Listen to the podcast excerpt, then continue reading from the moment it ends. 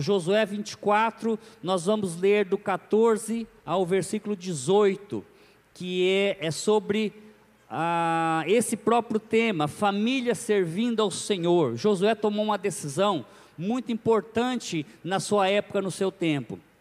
Diz assim a palavra de Deus: Agora, pois, temei ao Senhor e servi-o com sinceridade e com verdade e deitai fora os deuses aos quais serviram vossos pais, além do rio e no Egito, e servi ao Senhor. Porém, se vos parece mal aos vossos olhos servir ao Senhor, escolhei hoje a quem servais. Se aos deuses a quem serviram vossos pais, que estavam além do rio, ou aos deuses dos amorreus, em cuja terra habitais, porém, eu e minha casa serviremos ao Senhor.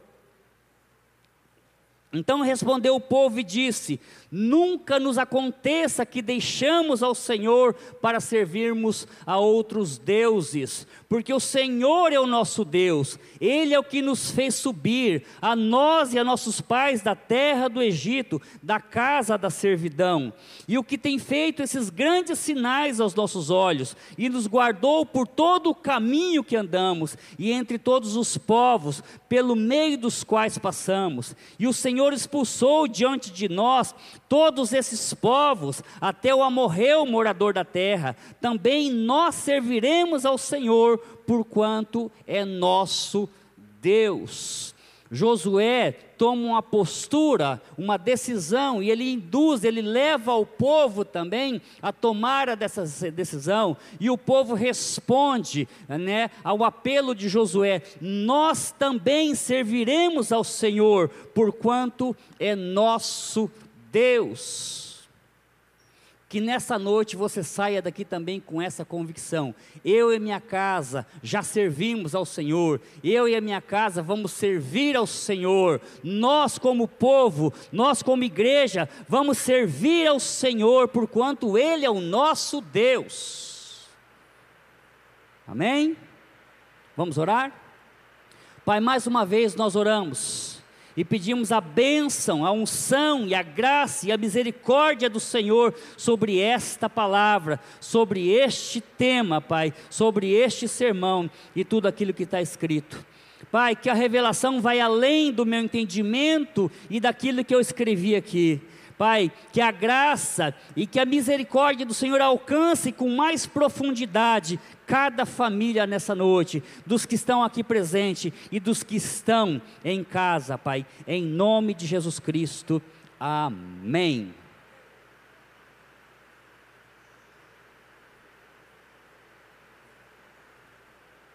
Todos sabem que Josué foi o sucessor de Moisés, Josué introduziu o povo na terra prometida. E também ele não conquistou toda a extensão prometida por Deus. Josué se cansou, parou pela metade do caminho, ainda ficou muita terra, muito povo para ser conquistado. Mas ele e sua família tomaram uma decisão muito importante diante de toda a instabilidade do povo hebreu. Havia uma instabilidade, os hebreus se misturaram com os povos da terra, não derrotaram todos os povos, começaram a servir os deuses da terra, começaram a se contaminar com as contaminações daquele povo. E Josué chega já no final da sua carreira, já descansou da terra, não tinha mais guerra, mas ele colocou-se diante do povo e se colocou diante de Deus e tomou essa importante decisão e trouxe uma resposta para si ao povo e o povo também responde a ele. Servir ao Senhor, irmãos, requer, irmãos, requer muitas renúncias. Servir a Deus requer renúncias requer abnegações, requer deixar muita coisa para trás e andar junto com Deus. Mas essas renúncias resultarão em benefícios espirituais para você, para sua casa e para sua descendência. Eu sirvo a Deus, irmãos, com intensidade do meu coração, não só por minha própria causa, mas pensando na minha geração, pensando na minha descendência, no que eu vou deixar de legado espiritual para os meus filhos e para os meus netos e para a futura geração. Isso depende de muitas renúncias da minha parte, de muito sofrimento, de muita afronta, de muitas lágrimas, de muitas críticas de muitos desdéns. Mas um dia eu disse: Senhor, eu te servirei todos os dias da minha vida. Foi uma promessa que eu fiz para Deus, eu estou cumprindo essa promessa e quero cumprir. Olha a bênção que Deus tem para a descendência. Salmo 112, de 1 a 3. Louvai ao Senhor, bem-aventurado o homem que teme ao Senhor e que anda em seus, perdão, e tem em seus mandamentos grande prazer. Bem-aventurado o que teme e que em seus mandamentos tem grande prazer. A sua semente, olha para os seus filhos aí, adolescentes, jovens, crianças, sua semente. Essa semente, diz a Bíblia, será poderosa na terra Profetiza sobre seu filho, sobre sua filha. Fala: Filho, filha, você será poderoso na terra, porque o seu pai, a sua mãe teme ao Senhor. E aquele que não tem semente vai vir. Deus está gerando a semente. Amém? A sua semente será poderosa na terra, a geração dos retos será abençoada. Olha a promessa de Deus para mim e para você, homem justo, homem que teme a Deus, geração que, que de retos, geração que pratica a retidão, que pratica a justiça. É a promessa de Deus para mim e para você. Prosperidade e riqueza haverá na sua casa, irmãos. Muitas lives hoje, muitas pessoas ensinando você a ganhar dinheiro, a você ser rico, a você ser próspero, a você se dar bem, não estão errados. A gente tem que ter algumas orientações, mas olha o primeiro segredo que eu trago aqui para haver riqueza e prosperidade na sua casa. Tema Deus. Obedeça seus mandamentos, ande com o Senhor, prosperidade e riqueza haverá na sua casa, e a sua justiça permanecerá para sempre. Que promessa tremenda, que promessa maravilhosa para o homem que teme ao Senhor, para a mulher que teme a Deus. Para que correr atrás de dinheiro? Para que correr atrás de coisas eh, desenfreadas, perdendo a nossa casa, perdendo nossos filhos, perdendo a nossa família, por não termos tempo para eles, sendo que a palavra de Deus diz que o homem que teme a Deus, prosperidade e riqueza haverá na sua casa. Primeira dica que eu trago aqui. Tá? A palavra servir como família, nesse contexto, no meu ponto de vista, você pode avaliar e também ter o seu ponto de vista, mas no meu ponto de vista implica em muitas situações, e nós vamos começar a analisar agora algumas delas. A palavra servir como família, aquilo que José diz: Eu e a minha família serviremos ao Senhor. Eu quero que você saia declarando isso de todo o teu coração você não titubear, não duvidar, não se desviar, não cair na, na, na, na, na lábia né, daqueles que querem nos enganar e nem na própria armadilha do diabo. Então, primeiro, eu entendo que implica, servir a Deus implica em ser ou pertencer a Deus. Não está falando que de trabalho somente, de você vir limpar uma igreja. Hoje nós montamos lá e desmontamos, né? E eu falei para os novos membros, os batizandos, que o primeiro cargo deles na igreja era servo. Primeira coisa era servir. Então eles começaram a ajudar, começaram a servir. Depois eles vão recebendo as promoções. Né, Plínio? Não pode, primeira vez que entra jogar, vai querer bater pênalti. Né? Tem que começar ali, como gandula, como pegando a bola, como carregando toalha, depois vai para o titular. Então implica em ser, em ser é, pertencer a Deus. Josué afirma que toda a sua casa ia ter um relacionamento profundo com Deus.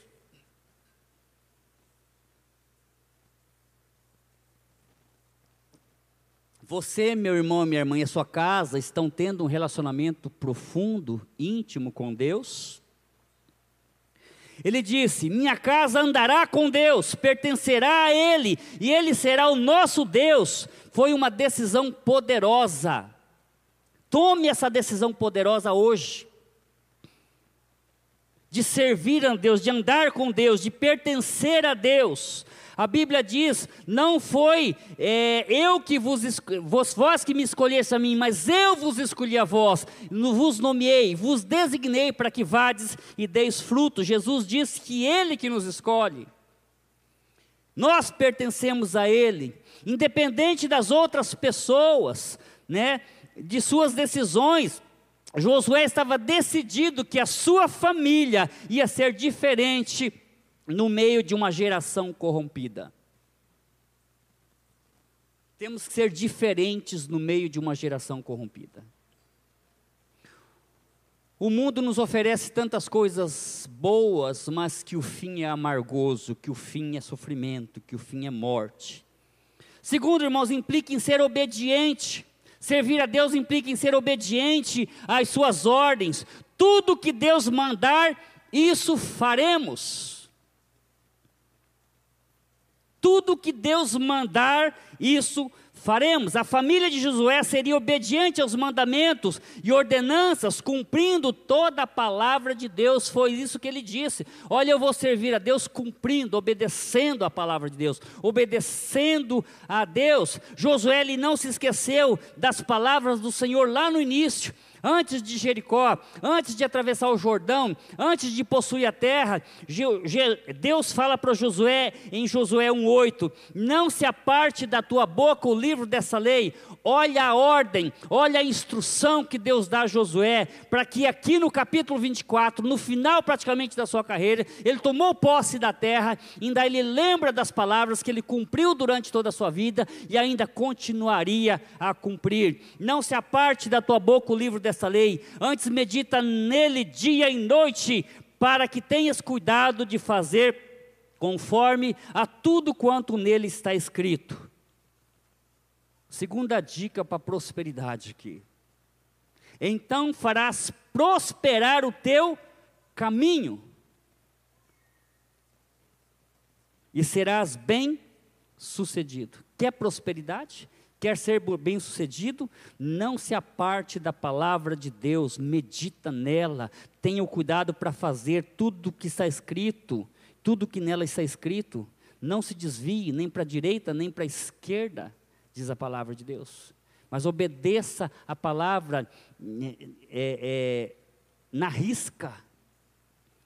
E você tem aí a segunda dica de prosperidade e de ser bem-sucedido. E aí está o segundo segredo, irmãos. A obediência é um segredo para a prosperidade. A obediência é um segredo para o sucesso. A obediência, irmãos, é um segredo para você é, ser bem sucedido, diz a palavra aqui. Terceiro, irmãos, implica como família, servir a Deus como família, em fazer parte do reino de Deus na construção da sociedade. Primeiro, eu pertenço, eu sou de Deus. Segundo, eu obedeço. Agora, como família, eu preciso fazer parte do reino na construção da sociedade. Qual a minha parte como família na construção dessa sociedade? Uma base sólida, tendo como o fundamento, irmãos, o Cristo ressurreto. Nós vamos ter uma igreja forte, uma sociedade forte, uma nação forte, um povo forte começando na sua casa, na minha casa, nessa base é, fundamentada no Cristo, fazendo parte do reino, sendo o reino de Deus, atuando no reino, construindo essa sociedade, construindo essa nação. Quem fabrica rede de pesca aqui sabe que é, né, aqueles, tem aqueles elos que vão ligando um com o outro é assim a rede, né, a, a, igreja, as famílias, cada um na sua casa, depois elas se interligam em comunidade, na igreja, e a, essa ligação vai fazer a ligação com a, a, nossa cidade, com o nosso estado, aí vem missões, né, e até os confins da terra, mas é, o fundamento que é Cristo, nós fazendo a diferença como família, construindo o reino de Deus, construindo essa sociedade, tendo Cristo ressurreto como base sólida. Tá? Para isso, a base familiar deve ser fortalecida com bons testemunhos, com bons testemunhos, com bons exemplos a ser seguido. A persistência nos ensinamentos para a próxima geração. Irmãos, o papel da família é ensinar a próxima geração. Se eu perguntar para as crianças aqui, quem que ensina a palavra de Deus na casa? Ela vai dizer os pais. Nós pais precisamos aprender a ensinar a palavra de Deus para os nossos filhos, construir essa base, base fortalecida na palavra, né? o papel de ensinar, ensinando a próxima geração, contando os feitos de Deus. Se você lê ali entre Josué depois Juízes, vai ter uma palavra que diz que Josué morreu e nasceu uma outra geração que não conhecia o Senhor.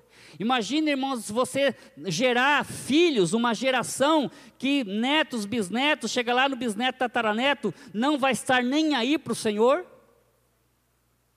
Vai achar isso um conto de fadas, porque nós responsáveis hoje e ensinar os nossos filhos, mas nós temos que ensinar os nossos filhos a ensinar os filhos deles para que eles ensinem os filhos dos filhos. E assim, irmãos, de geração em geração, nós vamos ensinando a palavra de Deus. É por isso que está aqui hoje, eu e você, dois mil e vinte e tantos anos atrás, é, até hoje o Evangelho se propaga pelo ensinamento, pela pregação da palavra. Tá ok? Então, essa base da família. O quarto, irmãos, implica em ser canal de bênção no alcance de outras famílias através da nossa pregação. A sua família tem que ser a Bíblia que o seu próximo lê. Você tem que ser a Bíblia que o seu vizinho lê. E que tipo de Bíblia eles estão lendo, os nossos vizinhos estão lendo em nós?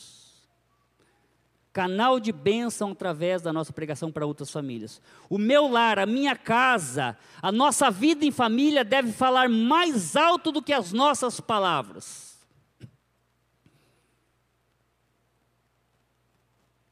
Nossa casa deve ser um ponto de luz para as outras famílias. Ponto de luz. As pessoas passam na frente, né? Eu conheço essa casa aqui. Sempre tem alguém cantando, sempre tem um louvor tocando. De vez em quando eu ouço umas orações, uns aleluias, uns glória a Deus aqui. Essa casa é diferente. Ponto de luz. Ponto onde a palavra de Deus é recitada. Deixa louvor 24 horas lá, ou pelo menos durante o dia. Façam reuniões de orações, né? Chame pessoas para orar com você. Ponto de luz para as outras famílias. Quem somos nós para os nossos vizinhos? Quem é sua família para o seu vizinho? Quem é você para o seu vizinho? Quem somos nós para os nossos filhos? O que, que os nossos filhos estão falando de nós, a nosso respeito?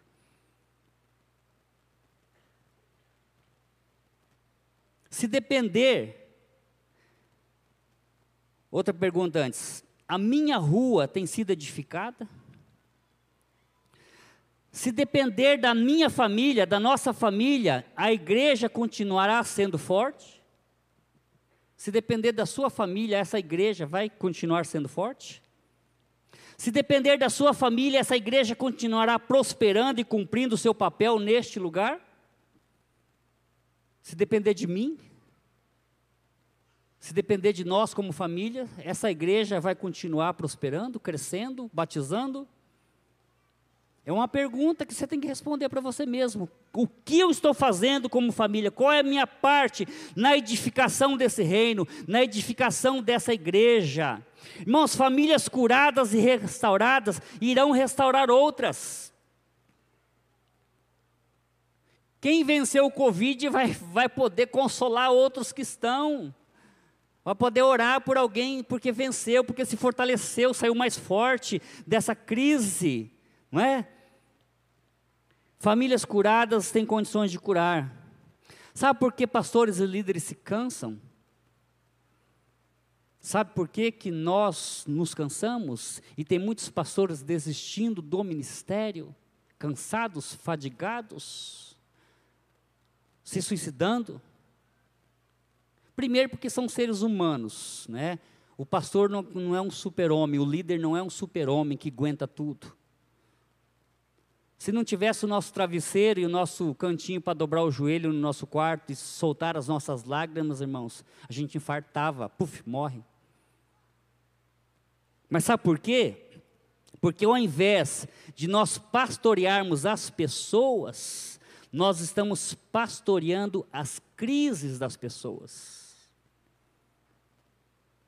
E não existe pastor de crises. Existe pastor de ovelhas, pastor de rebanho, líderes para liderar liderados e não para liderar crises. Ninguém aguenta pastorear crise. E o que mais acontece no contexto geral de igreja, pastores pastoreando crises. Crises são sintomas. E muitas famílias, muitos casais, irmãos, estão só querendo resolver os sintomas. E não se permitem tratar das causas que geram os sintomas. E não adianta orar pelas crises, porque se não tratar do problema, a crise volta. E você vai estar de novo, e de novo, e de novo, pastores pastoreando as nossas crises.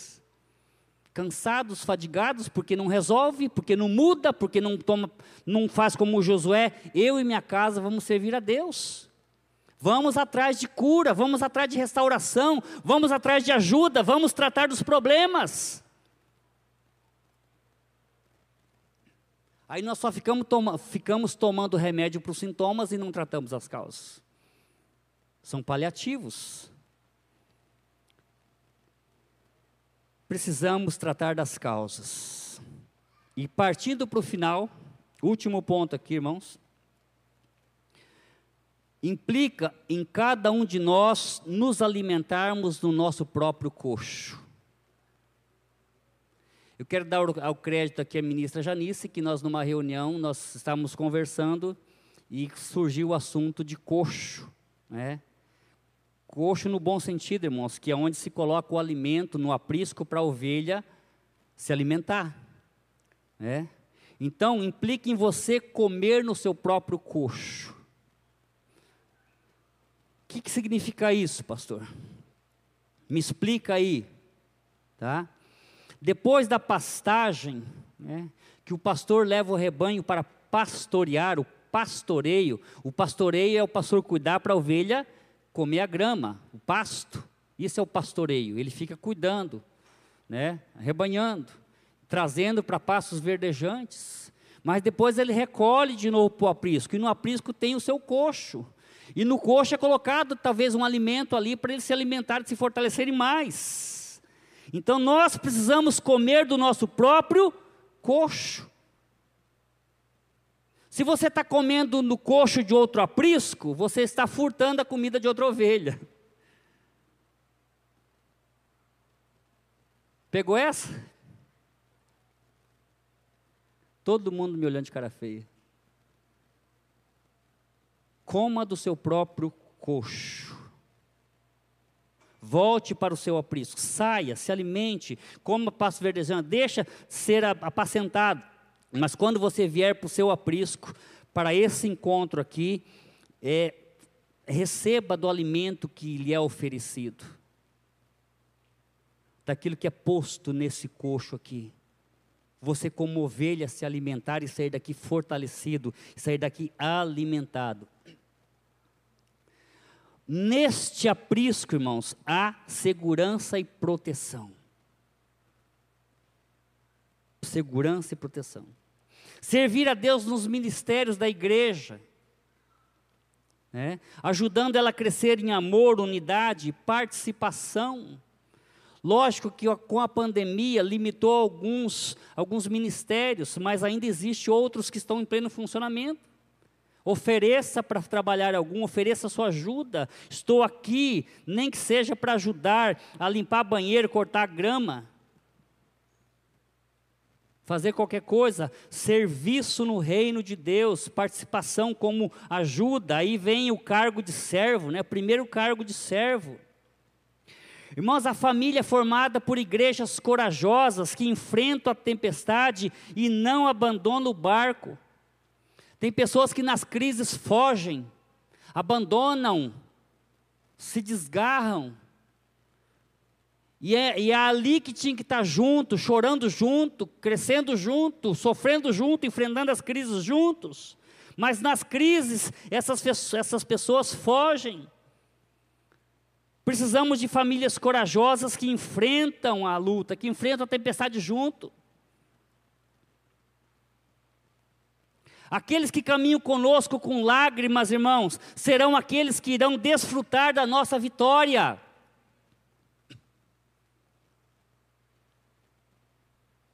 Se você caminha conosco em lágrimas por tudo que essa igreja está passando, passou e está passando, e ainda vai passar, eu não sei como que será o amanhã, mas caminhe junto em lágrimas, lágrimas de oração, lágrimas de intercessão, e aí agora nós estamos juntos, irmãos, nas reuniões, nos mites, nas lives, tudo que é oferecido é para a igreja, tudo que é feito em nome da igreja é para você que está no conforto da sua casa. Muitas vezes você não precisa vir aqui, nós estamos limitados por um decreto, muitas vezes, por uma, uma, uma limitação de, de aglomerações, né, de ajuntamento.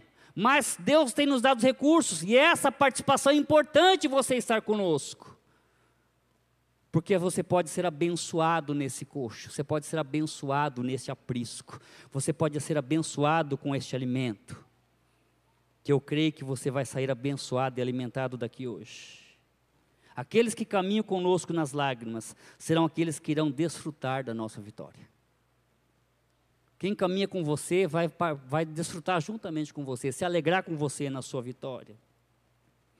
O hoje é isso que estamos vendo. Você está vendo hoje, o agora e lembrança do que passou. Tá? O hoje é o que você nós estamos vendo agora, mas o amanhã pertence a Deus. E aqueles que estão nos desprezando irão só contemplar. Preste atenção. Irão só contemplar, mas não irão desfrutar, porque Deus, além de ser amor, Deus também é justiça. Deixem zombar, deixa desprezar, deixa maltratar, deixa falar mal. Esses não desfrutarão da sua vitória. Eles vão só ver a sua vitória. E quem sabe haja arrependimento. Poxa vida, por que, que eu não caminhei com ele? Por que, que eu não estava junto com ele? Agora que eu poderia estar junto, desfrutando também da mesma vitória. Mas aqueles que nos desprezam não desfrutarão da nossa vitória. Eu quero que você declare isso diante de Deus hoje. Eu e a minha casa serviremos ao Senhor de todo o coração. Declare isso para Deus. Eu e minha casa serviremos ao Senhor. Eu e a minha casa serviremos ao Senhor. Amém? Abandonemos a incerteza. Abandone a incerteza que será do amanhã? Amanhã pertence a Deus, não pertence a nós. Viva o hoje, vive intensamente o hoje. Abandone o medo. Não somos mais escravos do medo. Não podemos cantar se ainda temos medo, porque nós não somos mais, porque Cristo já nos libertou. Ele já nos tirou da escravidão do medo, do pecado, da injustiça, né? Abandonemos a insegurança, as coisas erradas que este mundo oferece e sirvamos a Ele com todas as nossas forças. O reino de Deus é tomado pela força. Se você não lutar para pertencer ao reino de Deus, você vai ficar de fora. Servamos, servamos a Ele com todas as nossas forças. Irmãos, que o Senhor te abençoe e te fortaleça como família. Você, pai de família, busque ao Senhor orientação e direção. O hoje nós estamos vendo aqui, o amanhã pertence a Deus. Então se prepare hoje para enfrentar o amanhã. E o que vier amanhã, se você está na presença de Deus, você vai estar preparado. Você não vai temer notícia ruim. Porque desde que existe o mundo, só existe notícia ruim. Não é? Mas a boa notícia é que Deus está conosco. A boa notícia é que Deus está com as famílias. A boa notícia é que Deus suprirá todas as nossas necessidades. Deus não deixará faltar nada, irmãos. Lá no Egito, as dez pragas, Deus lascando fogo no Egito, lascando praga no Egito, né? Mas lá onde o povo de Israel estava, lá na terra de Gozen, não acontecia nada, Mariana. Eles estavam protegidos, porque era o povo de Deus. Malaquias fala, já preguei aqui, vocês vão ver a diferença no dia, no grande e terrível, grande e terrível dia. Se vocês estão pensando que nós estamos vivendo dias terríveis, ah, espere para ver o grande e terrível dia do Senhor, se alguns estiverem aqui ainda. Porque naquele dia, diz o Senhor, eu vou mostrar a diferença daquele que serve e daquele que não serve. E aquele que serve será poupado. Tem muita gente sendo poupada aqui, irmãos. Tem muita gente que Deus já está ceifando. Deus já está mandando os anjos recolher alguns, a sua igreja, para evitar muita coisa. Então não pensa que a morte é o fim, não. A morte é o começo de uma vida eterna para o crente, para o que tem salvação. E nós estamos com medo. Temos que cuidar? Temos que cuidar, mas não viver no medo, na insegurança, na incerteza das coisas, porque Deus está conosco. Amém? Que Deus